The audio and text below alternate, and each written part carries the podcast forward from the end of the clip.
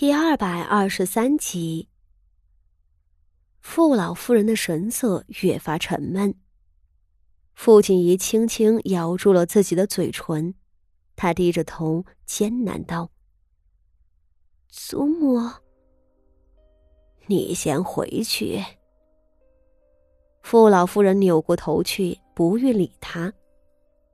傅锦仪无奈，起身叩头离去。而后头的傅老夫人吃着手里的燕窝粥，半晌觉着味同嚼蜡，挥手对婢女们道：“都下去吧，这燕窝虽好，吃着不安呐。”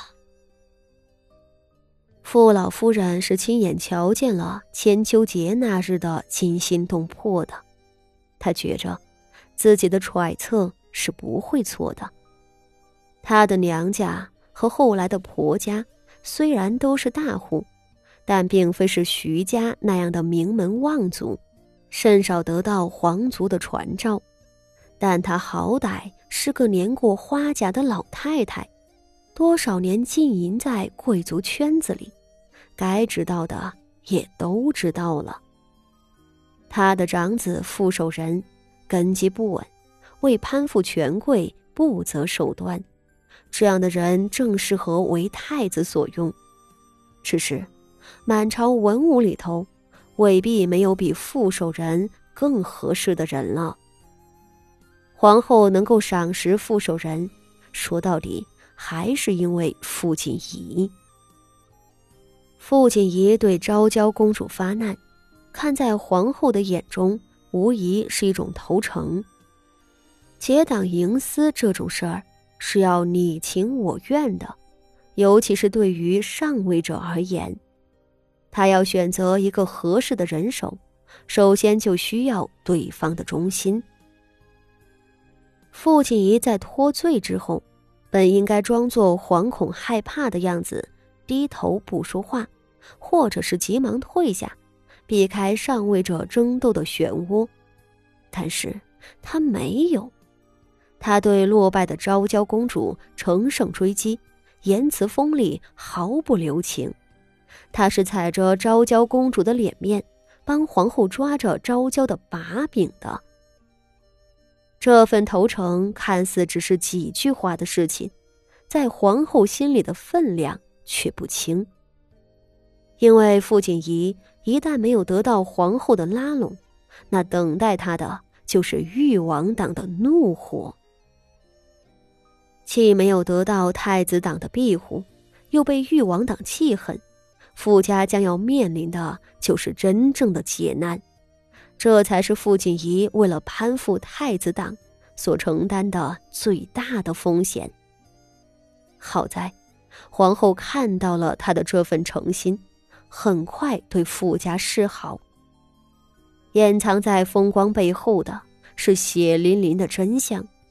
傅老夫人想明白这一切之后，对傅锦仪再也喜欢不起来了。她无法忍受自己最看重的孙女儿，为了攀附权贵向皇后投诚，把傅家全族拖进了党争的漩涡中。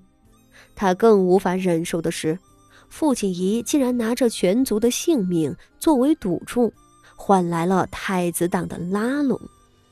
若是出了半分的差错，没有得到皇后的看重，傅家又该何去何从？又该如何面对誉王党的打压？傅锦仪，他今年也不过是个十三岁的孩子，既懂得宫中结党的规则，又有胆量下赌注，这样的傅锦仪让傅老夫人觉着可怕。而傅家上下飘零的命运，更令傅老夫人忐忑。傅家日后会是什么样的日子呢？在自己的儿子和小孙女儿这两个贪心不足的人手里，会变成什么样子？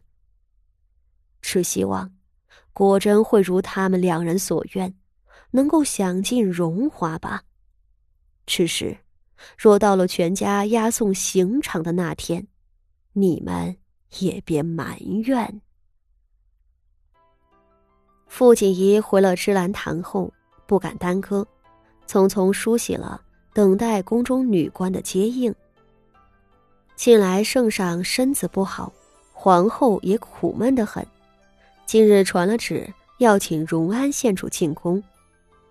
高门大户的臣女们，给公主做伴读，甚至小小年纪被养在宫中，等待日后封妃的，都是大有人在的。平日里被请进宫里陪着太后、皇后两位主子说话的，就更多了。但是。傅锦仪还是第一回得此殊荣。他那个县主是太后封的，太后因为他救了驾，遂对他生有好感。但太后从没有传召他进宫，他也从不曾主动进宫奉承太后。而相比赵太后，皇后的心思就不同了。